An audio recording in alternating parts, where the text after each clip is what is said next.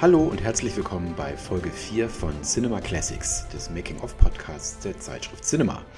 Ich sitze hier wieder mit meinem Kollegen Ralf Blau. Hallo Ralf. Ja, hallo Olli. Hallo liebe Zuhörer. Und mein Name ist Oliver Nölle. Heute geht es um Blade Runner von Ridley Scott. Und das ist einer meiner absoluten Lieblingsfilme aller Zeiten. Also Vorsicht, Ralf, was du hier heute sagst. Ob ich überhaupt zu Wort komme, meinst du? genau.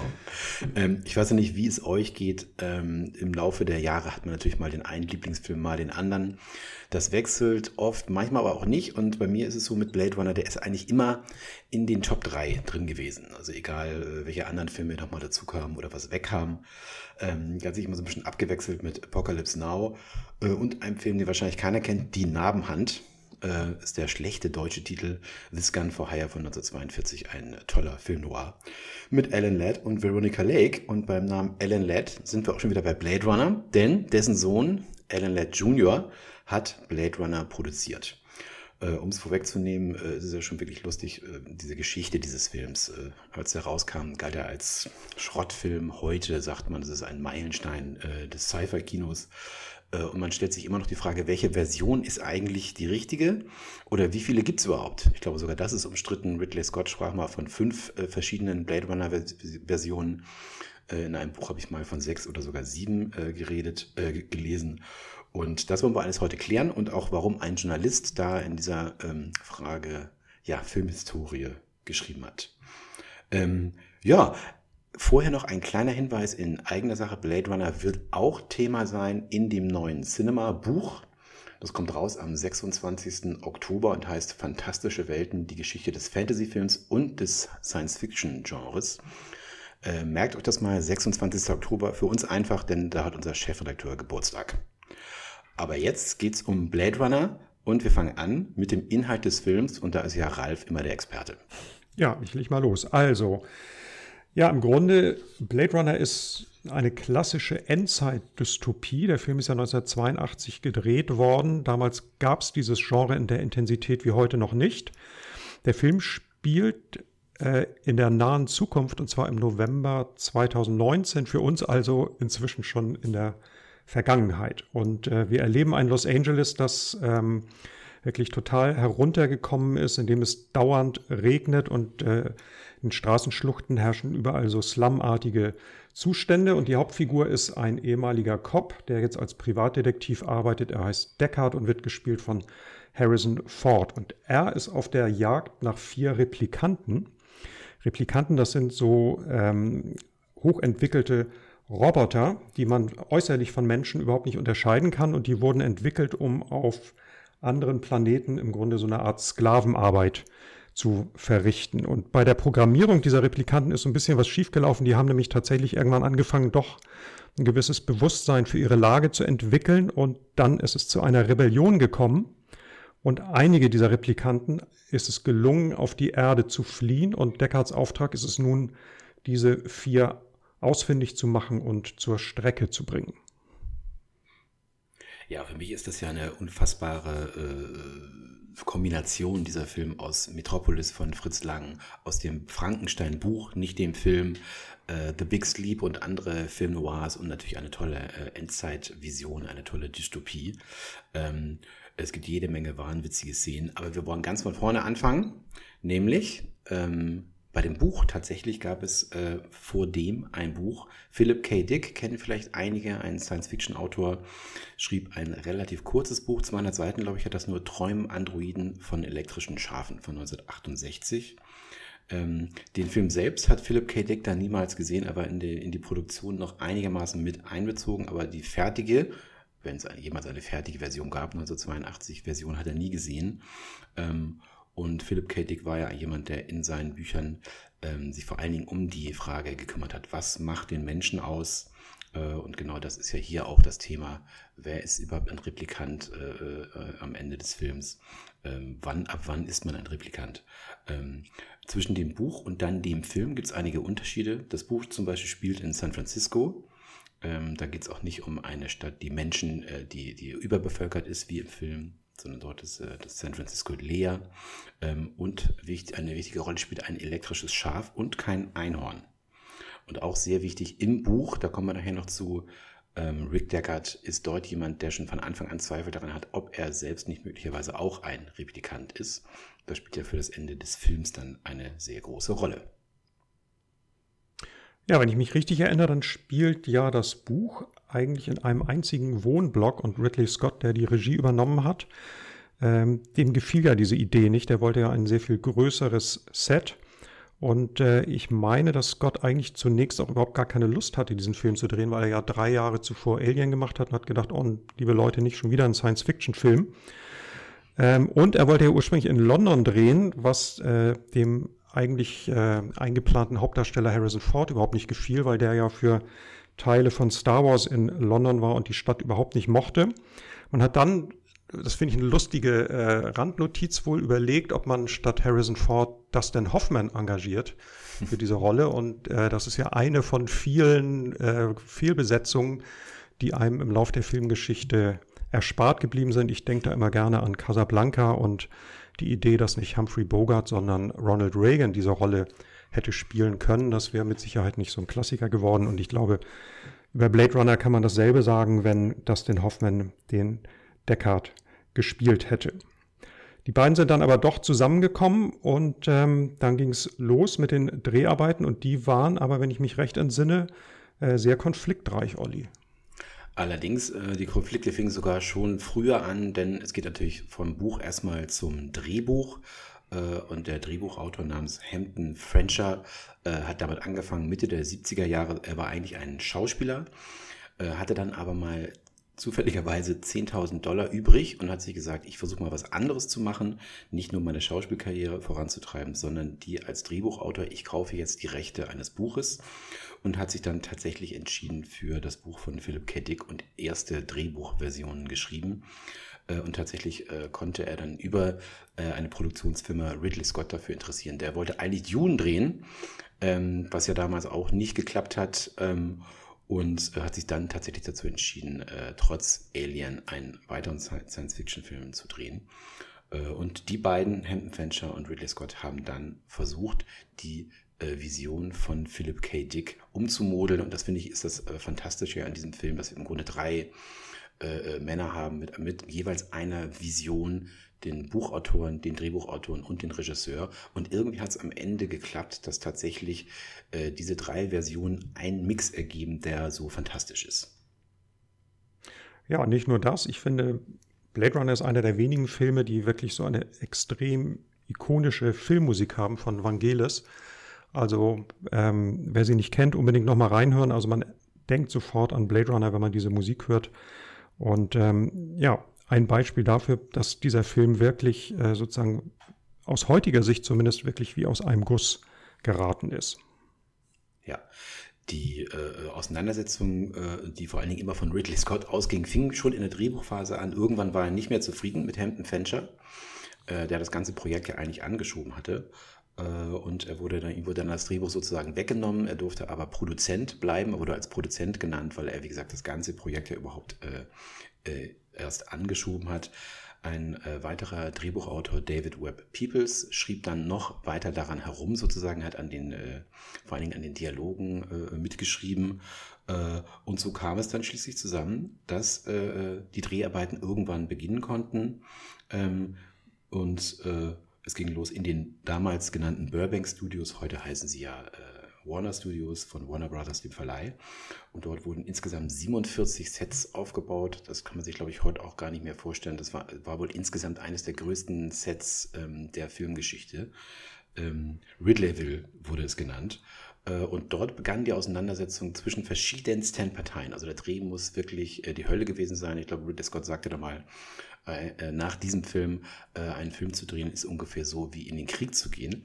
Vielleicht das stimmt das nicht ganz. Dieser Vergleich hinkt natürlich ein bisschen, aber es zeugt davon, dass die Arbeiten sehr, sehr schwer waren. Es gab zunächst mal kleinere Auseinandersetzungen zwischen Harrison Ford und Sean Young, die ja Rachel spielte, weil Harrison Ford der Meinung war, dass sie als Schauspielerin wohl nicht sehr talentiert sei.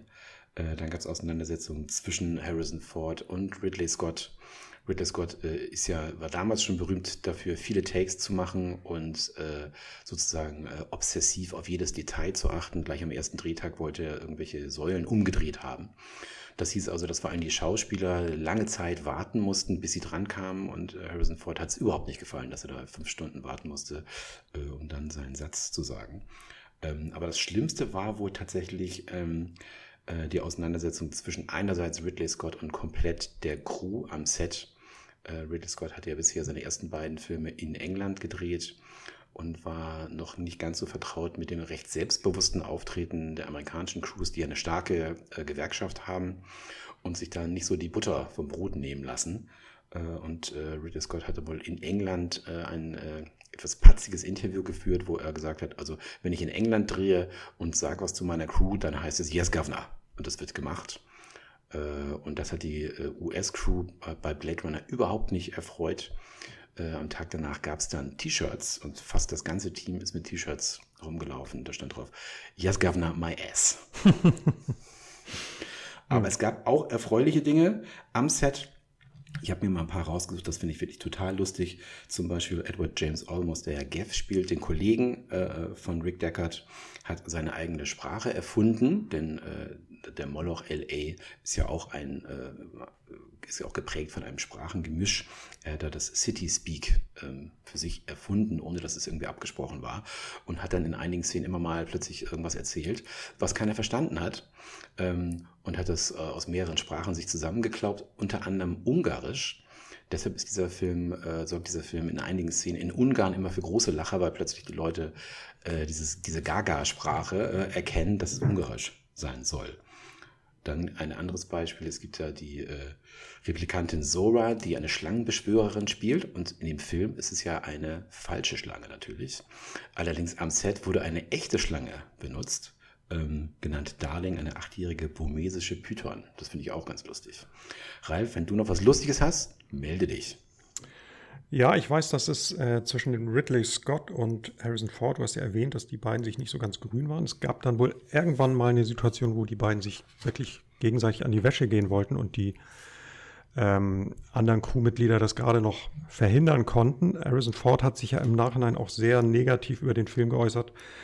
Im Grunde gesagt, er hätte noch nie bei einem Film vorher oder nachher so viel einfach nur rumgestanden, während der Regisseur versucht hätte, seine Visionen zu verwirklichen und äh, war sichtlich genervt über dieses äh, zeitverschwendende ähm, Getue von Ridley Scott. Du hast es erwähnt, dass er so wirklich an kleinen Details des Sets irgendwie stundenlang äh, rumgespielt hat, damit das so aussah, wie er das haben wollte. Und dann kam natürlich hinzu, dass diese nasskalte Studiokulisse auch nicht gerade ein Stimmungsbarometer war. Die haben ja in, über diesem 70 Meter langen äh, Straßenzug im Grunde so ähm, äh, Duschköpfe befestigt, aus denen es pausenlos geregnet hat.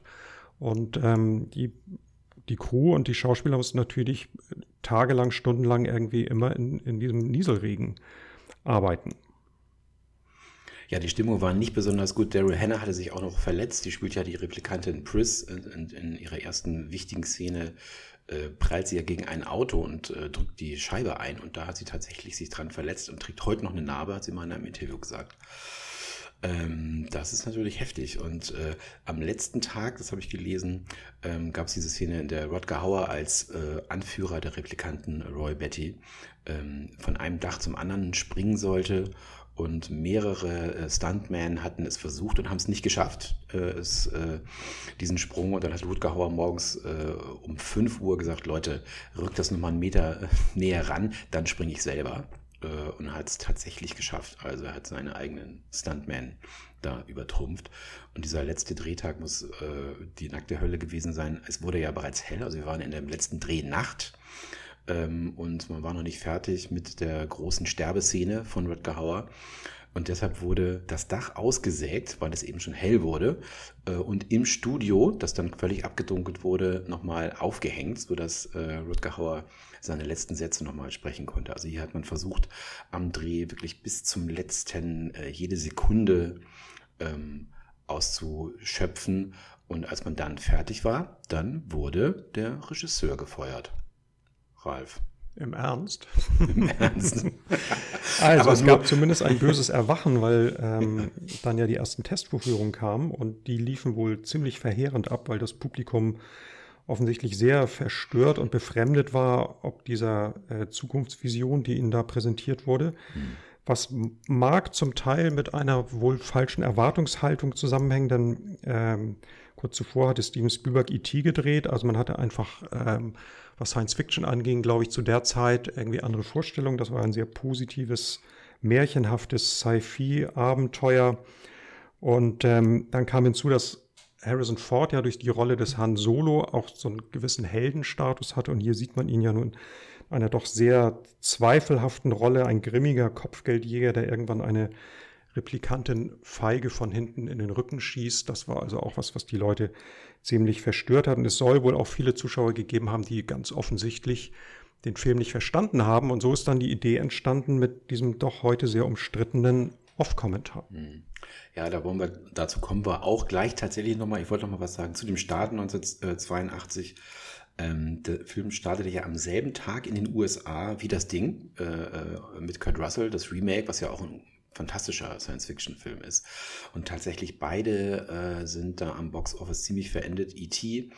war, glaube ich, zwei oder drei Wochen vorher gestartet, war glänzend an Nummer eins und überhaupt diese ganze Top Ten damals. Da war noch ein Rambo-Film dabei, glaube ich. Der Conan-Film war noch drin. Also es war auch schwer, äh, äh dort ein Hit zu werden, aber es hat halt nicht funktioniert. Ironischerweise, weil ja, da kommen wir gleich dazu, in dieser ersten Version ein Happy End angepeppt wurde, angepappt wurde äh, und trotzdem äh, wurde es kein großer Erfolg. Ich wollte äh, vorher noch etwas zu den Effekten sagen. Ich hatte gesagt, Ridley Scott wurde tatsächlich gefeuert. Man feuerte ihn nach dem Ende ähm, der Dreharbeiten mit der Begründung, dass das Budget ähm, gesprengt hat, was auch stimmte.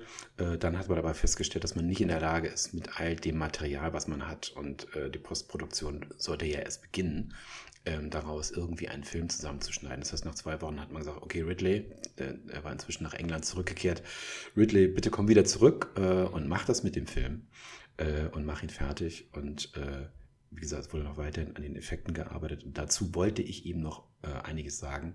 Also gerade diese allererste äh, Einstellung, wenn man sozusagen äh, in den Film geht, das ist ja dieses industrielle Ödland, wie ein Hubschrauberflug durch die Nacht.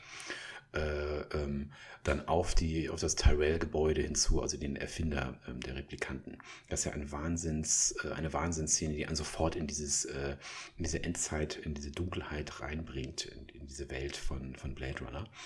Und das Ganze war tatsächlich ein Modell, das nur sechs Meter mal vier Meter groß war und äh, auf drei Tischen verteilt hingestellt wurde. Ich finde das heute noch fantastisch.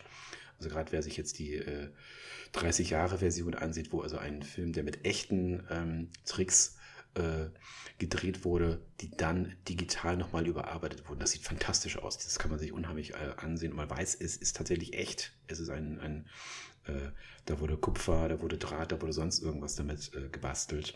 Und ich glaube, 10 Kilometer Faden äh, nur für dieses Modell und 2000 kleine Lämpchen. Also ich finde das fantastisch. Es ist ein Film, der heute so, glaube ich, nicht mehr gedreht werden würde. Und zu der Noir-Dunkelheit, über die wir eben sprachen, ähm, kann man eben auch noch sagen, dass Ridley Scott äh, natürlich wusste, dass auf diesen äh, in diesen Studios, in den Burbank Studios, genau in dieser Straße, in der er auch drehte, die ganzen Noir-Klassiker wie Malteser Falke und Der große Schlaf gedreht wurden. Und viele Serien in den 60er und 70ern. Äh, Ridley Scott hatte halt keine Lust, dass die Leute äh, die Straße aus ihren Serien plötzlich in seinem Kinofilm erkennen. Und deshalb sagte er, wir müssen alles dunkel machen, es muss regnen, äh, es muss Rauch sein. Die Leute haben zum Teil Gasmasken getragen, ähm, weil sie es nicht mehr aushielten. Das alles trug aber zu dieser Atmosphäre dabei. Und das fand ich einfach großartig. Trotzdem, bei den Testscreenings gab es das Problem, dass die Leute nicht verstanden, äh, was passiert ist. Und äh, deshalb kam man auf die Idee, ein Happy End anzupappen, Ralf. Ja, genau. Und ähm, ich glaube, das ging auch so ein bisschen zurück auf die äh, Idee von Harrison Ford, der sich das auch, der auch diesen Film wahnsinnig deprimierend fand und auch das Gefühl hatte, da muss am Schluss noch was Positives passieren. Und dann verschwindet er ja, glaube ich, mit ähm, der einen Replikantin, helfen mir mal eben, wie welche Rachel, war? genau. Rachel, mhm. genau, die verschwinden ja dann in so einen, eine Naturlandschaft und da haben sie ja wohl ähm, so liegen gebliebene Szenen aus Shining verwendet, um das irgendwie noch darstellen zu können. Da hat also Ridley Scott gar nicht selber gedreht. Ja, ich glaube, sie haben sogar äh, Kubrick gefragt und äh, erstaunlicherweise, also ich hätte, glaube ich, nicht den Mut besessen, ihn zu fragen, ob man Szenen seines Films benutzen kann. Ähm, aber er hat erstaunlicherweise Ja gesagt. Ähm, und es kam eben dann noch zu diesen Voice-Overs, das heißt also, dass Harrison Ford nochmal ins Studio musste und dann erklärend äh, einige Szenen erklären konnte, ja auch ein äh, äh Topos des Film Noir, was dem Ganzen ähm, äh, finde ich, auch so eine Noir-Stimmung gibt. Noch heute gibt es Leute, die diese Version ähm, äh, am besten finden. Ne? Dennoch, wie gesagt, es war ein Flop äh, im Kino. Ähm, die Atmosphäre war da eher ein bisschen positiv. E.T. war der, der klassische Film dieses, dieser, äh, von diesem Anfang der 80er Jahre. Ronald Reagan, man wollte halt weg äh, von den depressiven 60er, 70er Jahren. Es sollte wieder gute Stimmung sein. Da passten solche Filme einfach nicht rein. Ähm, wie gesagt, auf Video lief das Ding ganz gut. Und dann äh, gab es das Jahr 1989 und dort fand ein Journalist eine alte Arbeitskopie äh, bei Warner im Archiv. Ähm, da war er äh, zu beauftragt gewesen, nach alten Filmen zu schauen, um mal zu gucken, was kann man nochmal restaurieren, äh, wie sieht es überhaupt aus. Und er fand eine Version, die eben damals nicht ins Kino gekommen ist, die nicht dieses angepappte Ende hatte, die kein Voice-Over hatte. Äh, und ähm, es kam dazu, dass äh, auf kleineren Festivals diese Version gespielt wurde und die Kinos waren rappelvoll. Ähm, und Warner wollte diesen Film noch einmal ins Kino bringen. Ridley Scott war dagegen, weil auch diese Arbeitskopie, diese Workprint nicht seiner Erstversion sozusagen, seiner Vision entsprach. Ähm, One hat es dennoch gemacht und nannte das Ganze ironischerweise Director's Cut. Obwohl der Director Ridley Scott nun wahrlich damit gar nichts mehr zu tun hatte. Eine der Szenen, die äh, bei dieser Gelegenheit wiedergefunden wurde, war ja die von, dem, von einem Traum Deckards. Und zwar träumt er von einem Einhorn. War die denn jetzt schon in diesem ersten sogenannten Director's Cut oder erst in einer späteren Fassung?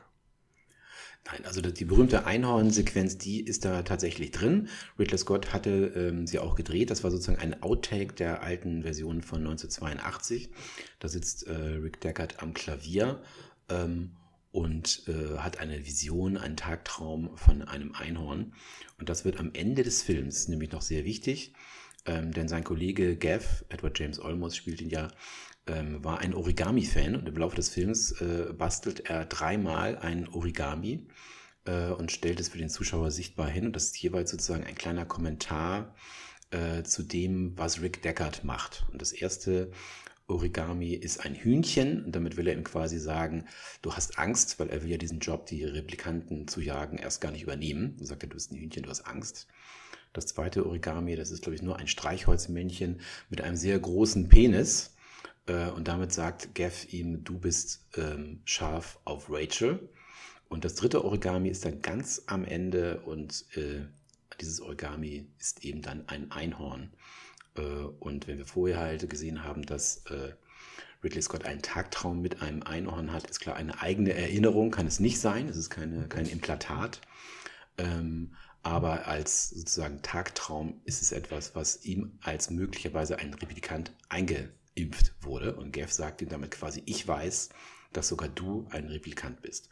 Und damit bekam natürlich der Film plötzlich eine ganz andere, einen ganz anderen Sinn in diesem sogenannten Director's Cut, ähm, den äh, der Director Ridley Scott eigentlich gar nicht gedreht hat. Äh, das hat ihn sehr geärgert ähm, und er war immer der Meinung, er würde irgendwann dann tatsächlich doch nur diese Version, ähm, die für ihn die entscheidende ist, die wichtigste ist, ähm, ähm erstellen. Und es hat dann nochmal 15 Jahre gedauert, äh, bis ins Jahr 2007, zu dem sogenannten Final Cut. Äh, Ridley Scott selber behauptet, das ist die fünfte, insgesamt fünfte Version äh, von diesem Film. Man kann darüber streiten. Es gab, glaube ich, noch in den Kinos eine äh, internationale Version, die ein bisschen brutaler war für den europäischen und asiatischen Markt als die amerikanische. Ähm, damit wären wir bei vier, die äh, im Kino gelandet sind. Äh, plus einige äh, aus Sneak Previews. Also ich würde auch sagen, ich tippe auch mal, es sind sieben. Anders als Ridley Scott. ähm, er hat immer gesagt, my favorite version, meine, mein Favorit ist halt dann eben mein Final Cut. Und äh, da wollen wir jetzt mal drüber sprechen, über die Unterschiede zwischen dem Director's Cut und dem Final Cut. Ähm, hast du da eine Vermutung, Ralf, was der Unterschied sein könnte? Ich vermute mal nicht, dass die Off-Erzählung wieder reingerutscht ist, oder? Die war wahrscheinlich für ewig äh, gelöscht.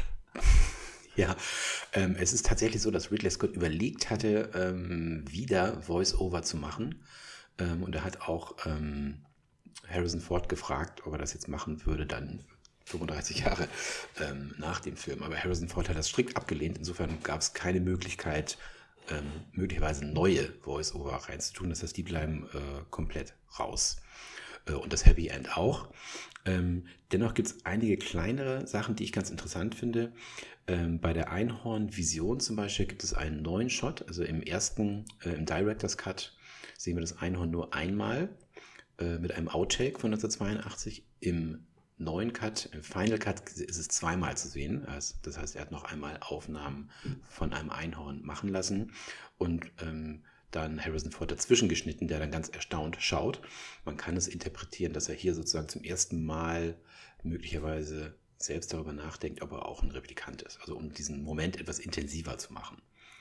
Äh, dann gibt es ein paar Sachen, die auch brutaler sind, äh, die, glaube ich, mit dem äh, europäischen, mit dem internationalen Cut äh, Ähnlichkeit haben. Das heißt, äh, der Tod von Tyrell ist etwas brutaler, der wird, wird in die Augen gedrückt von Roy Betty äh, und Deckard im Kampf gegen den, die Replikantin Pris wird ihm die Nase gebrochen. Und tatsächlich gab es auch noch ein paar Reshoots ähm, die Jagd auf äh, Zora, die Replikantin, äh, da war damals im allerersten äh, Cut zu sehen, dass es eine äh, Stuntfrau ist, die durch das Fenster springt. Also man konnte ihr Gesicht erkennen. Äh, und diese Szene wurde also noch einmal mit der Originalschauspielerin von damals nachgedreht. Und damit kommen wir zu der Frage, jetzt haben wir diese verschiedenen Cuts und Versionen besprochen. Ja, ist jetzt Rick Deckard ein Replikant oder nicht? Ralf. Ich habe es immer gedacht. Ich habe es ehrlich gesagt schon äh, bei der Urfassung von 82, als ich die im Kino gesehen habe, hatte ich schon den Verdacht, dass er hm. ein Replikant ist. Aber ich glaube, Dennis Villeneuve hat das ja in seiner Fortsetzung dann anders aufgelöst, oder? Es ist schwierig. Man muss, glaube ich, sehr viele Dinge äh, damit einbeziehen. Und äh, ich für mich habe keine äh, richtige Lösung gefunden.